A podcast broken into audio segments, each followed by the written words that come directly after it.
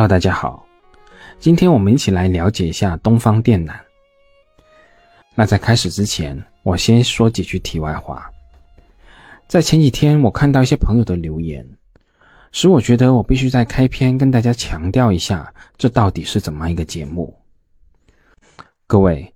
我在节目中去了解、去探索的那些行业，其实完全不代表我认为目前就是投资的好时机。很有可能，这仅仅是我对行业深入了解的一个过程，又或者说，我认为以后可能会出现投资的机会，我现在在做好准备而已。比如说，在之前有好几期节目是关于国内的人用疫苗行业的，但直到目前为止，我都没有买入任何国内的人用疫苗行业相关的上市公司，撑死了就是买了点沾了边的华兰生物。所以，真的真的。我这个节目就是我自己投资的记录，对于大家而言，顶多能作为一点佐料或者反面教材。而面粉乃至是最重要的面包，也就是方法和思路，还是要各位自己去思考和探索的。而关于我今天说到的东方电缆，又或者说海缆这个产业，同样也是如此。这是我在开篇之前需要再次强调的。那我们闲话不多说，我们现在来说东方电缆。宁波东方电缆股份有限公司成立在一九九八年，原来只是一家普通的陆地电缆生产企业。随着家用电缆竞争日趋激烈，公司管理层决定投入巨资转型，进入了当时国内仍然是蓝海领域的高压海缆领域。公司从二零零五年开始就重点研发海底电缆。是我们国内少数专注于海底电缆领域研发的公司之一。公司在2005年开始开发填补国内空白的35千伏光电复合电缆、海底交联电缆。2006年开始开发110千伏及以下海底电缆，并投放市场。通过三年的研发和生产，公司首根国产脐带缆在2010年成功进入国际市场。近年来，随着公司超高压海缆系统、柔性直流解决方案日趋完善，二零一八年，公司完成了国家电网浙江舟山五百千伏联网输变电工程用首根五百千伏含软接头光电复合海底电缆的生产与交付。二零二零年，公司实现了国内首台套漂浮式风机动态缆与施工工程。突破了国内首个海上六十六千伏海缆风电项目。那从东方电缆的收入结构来看，公司拥有陆地电缆系统、海底电缆系统、海洋工程三大产品领域。二零二二年度，东方电缆实现营业收入七十点零九亿，相比于二零二一年同期下跌了百分之十一点六四。其中，海底电缆系统和海洋工程业务营收分别是二十二点四亿和七点八八亿，同比分别下跌了百分之三十一点五五和百分之二点六五。陆地电缆系统营业收入三十九点七七亿，同比上升了三点五三个百分点。但如果从盈利能力的角度来看，公司的海底电缆业务和海洋工程业务的毛利率分别是百分之四十三点二七和百分之二十七点一四。贡献了公司当期主营利润的百分之七十五以上，而相比较，陆地电缆业务虽然体量更大，但由于毛利率较低，仅有百分之九点六七，所以对公司整体的盈利贡献是非常有限的。实事求是的说，东方电缆在二零二二年的海缆业务的数据确实是不太理想的，不仅结束了多年的高增长，甚至出现了掉头向下。出现了百分之三十以上的负增长的局面，而海底电缆业务相关的营收减少的最主要原因，主要还是受二零二一年海上风电抢装潮的影响。二零二二年海风装机量同比大幅减少，相关行业阶段性承压。其实我们现在如果回头来看，虽然我们一直诟病 A 股市场就是一个大赌场，但其实我们的市场还是比较有效的。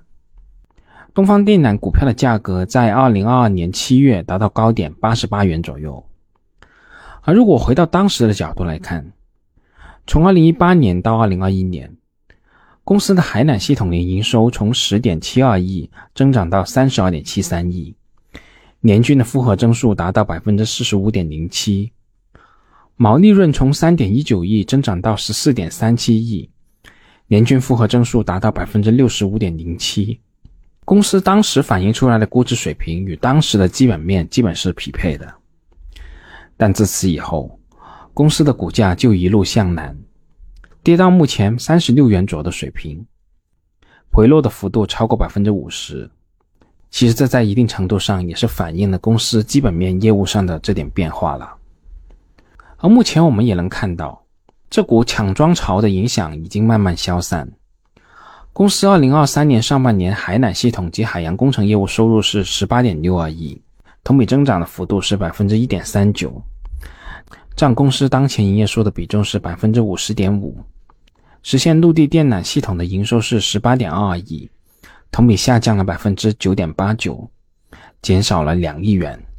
占公司当前营业收的比例是百分之四十九点四。截止二零二三年七月末，公司在手的订单达到八十点零一亿，其中海缆业务合计三十九点一六亿，在这其中，二百二十千伏及以上海缆约占百分之四十二，脐带缆约占百分之二十八。陆地电缆系统二十七点一四亿，海洋工程十三点七一亿。而对于东方电缆这家公司来说，其实陆地电缆这部分确实没什么好说的。我们重点还是关注一下公司的海缆业务以及与之相配套的海洋工程业务。海底电缆的实际应用场景基本上可以分为岛屿联网、海上风电、海洋油气等等三个方向。目前增量最大的一块就是海上风电电缆这一领域。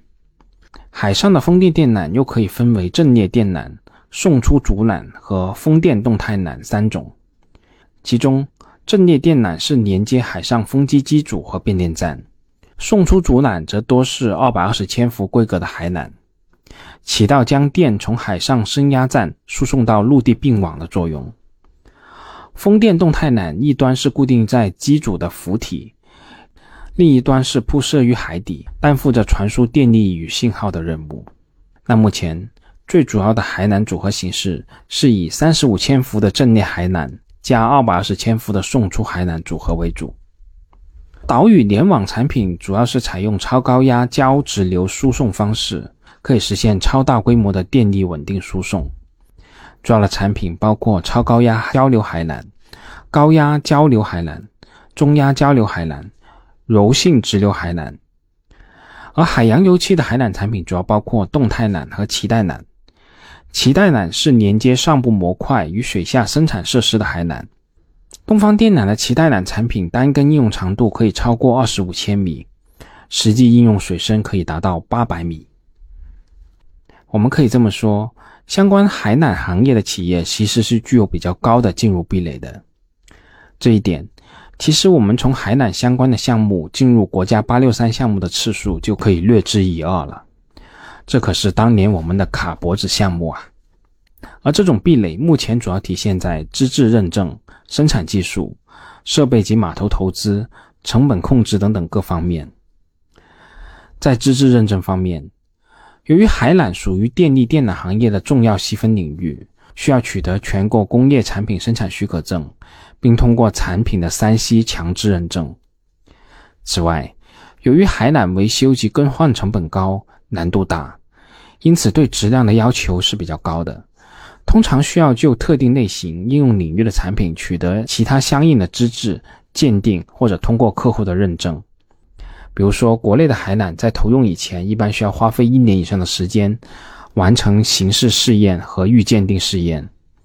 而海底光缆产品要进入国际市场，还需要取得环球接头联盟颁发的 UJ 认证。在生产技术壁垒方面，由于海缆所处的环境复杂，要求海缆具有耐腐蚀、抗拉耐压、阻水防水等性能特点，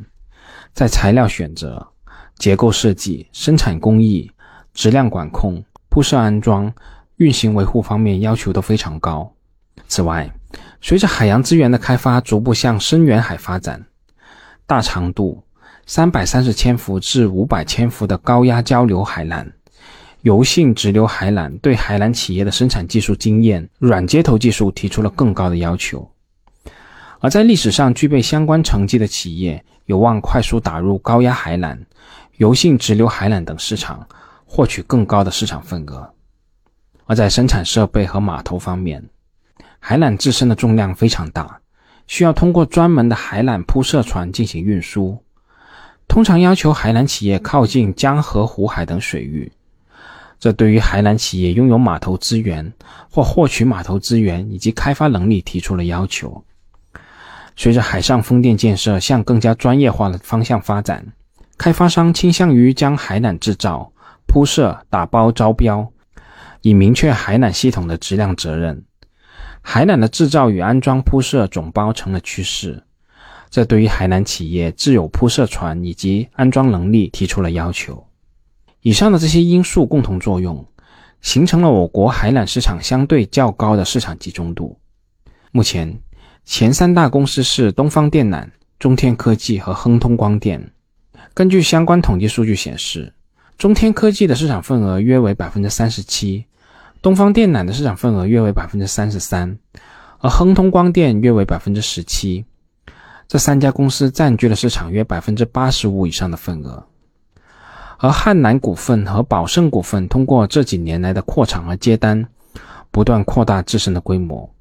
目前的市占率也分别达到百分之七和百分之五。而第三梯队海缆的厂商，比如说万达海缆、太阳电缆等等，这些仍处于起步阶段，就难以激起太多的浪花了。那接下来我们再来一起看一看与海缆相配套的海洋工程这个板块。由于海缆的铺设在海底。一般希望尽可能制造长一些，以减少接头对海缆性能的影响。单根最大的长度可能达到几十公里，最大的重量可达到上千吨，所以整根海缆装运到铺设的难度是非常大的，必须借助专门的起吊、运输设备和海缆的上船装置，直接将海缆装到铺设船上。生产厂家必须靠近大江和大海。东方电缆的海缆生产基地紧邻深水港、北仑港，有海缆装船专用货运码头，产品可以直接通过海缆上船装置装上铺设船，通过自身拥有的海缆专用码头和专用海域直接下海，是生产大长度海缆必须的地理条件。公司东部北仑基地工厂拥有一万吨级旋转转盘、两万吨级专用码头。而位于广东阳江的超高压海缆南方产业基地项目目前仍然在建设之中，项目竣工的时间较原有的计划是有所延缓的。而铺设船其实是为了铺设和修理海底动力电缆或者通讯电缆而设计的专用船舶，常见是以驳船或者低批动力定位船作为工作母船，在母船上设置电缆舱或者托盘，通过退扭架、装井器。门型起重机、水下埋设泥等专用设备，将海底电缆直接铺设在海床上，或者埋设在海底里。那目前，东方电缆共拥有两艘国际级专业铺设安装船——东方海工零一和东方海工零二。其中，东方海工零一总长度是八十四米，承揽量可以达到三千五百吨，是国内首支的 DPR 电推型铺设船。东方海工零二号安装船总长是六十一米，承揽量是两千五百吨。二零一八年，随着这两条铺设船下海，海缆的铺设业务开始增加。这部分业务主要就是公司通过制造加铺设整包模式获取的海上风电订单。此外，公司的全资子公司。宁波海缆研究工程有限公司持有的上海福缆海洋工程有限公司百分之四十二的股份。上海福缆运营着爱缆一号、爱缆七号、舰机三零零一专业海缆施工船和水下机器人、六米埋设犁等专用水下施工设备。其中，爱缆一号于二零一七年首次完成了海缆施工项目，船长达到一百米。配备直径二十六米的电缆转盘，承揽量六千吨，主要用于承担公司的国际项目的铺设任务。此前承揽的越南海上风电场项目已经顺利完成。而爱缆七号的船长是一百米，配备直径二十八米的电缆转盘，承揽量是七千吨，在多个海上风电和海洋油气项目中都有成功的业绩。舰机三零零一船船长六十米，承揽量一千五百吨，成功完成过国内外多个海上风电和海底电网以及海底电信等项目。公司参与运营的五艘铺设船均有成功的项目经验，是东方电缆在海洋工程板块专业能力最强有力的保障。那在最后，我们再来一起看一看公司的股权和管理结构。东方电缆的股权和管理结构相对是比较清晰的，实控人是夏崇耀夫妇，合计实际持股的比例是百分之二十一点九五。公司的董事长夏崇耀在三十余年来一直专注于从事电线电缆这个行业，可以说对电线电缆行业的发展趋势理解是相对比较深刻的。而公司实控人之子夏峰担任公司的副董事长、董事。这位创二代的个人履历也可以说是非常耀眼的，曾经荣获国家高技术研究发展计划，也就所谓的“八六三”计划的课题负责人，拥有有效专利二十一项，其中发明专利七项等等。而其中上述提到的夏峰所负责的“八六三”课题，就是国内首条水下生产系统脐带缆样缆试制工程。这个项目是以夏风为领头人的宁波海缆研究院开展，而这条缆的试制成功，也为我们国家海洋能源深水勘探领域提供了有力的保障，填补了国内的空白。而从股权结构来看，公司的控股股东是宁波东方集团，持股的比例是百分之三十一点六三，实际控制人通过东方集团直接持有公司的股份是百分之七点七六。此外，通过宁波东方集团和华夏投资间接控制公司，其中这里说到的华夏投资是公司的高管持股平台。公司的主要管理经营团队成员大多数通过华夏投资间接持有公司的股份，都具有创业者和股东的双重身份。管理层在一定程度上是能共享到公司的发展成果的。好了，关于东方电缆，我们这次就先讲这么多。我个人也买入了东方电缆的观察仓。对于这家公司，我们以后有机会再慢慢观察和了解吧。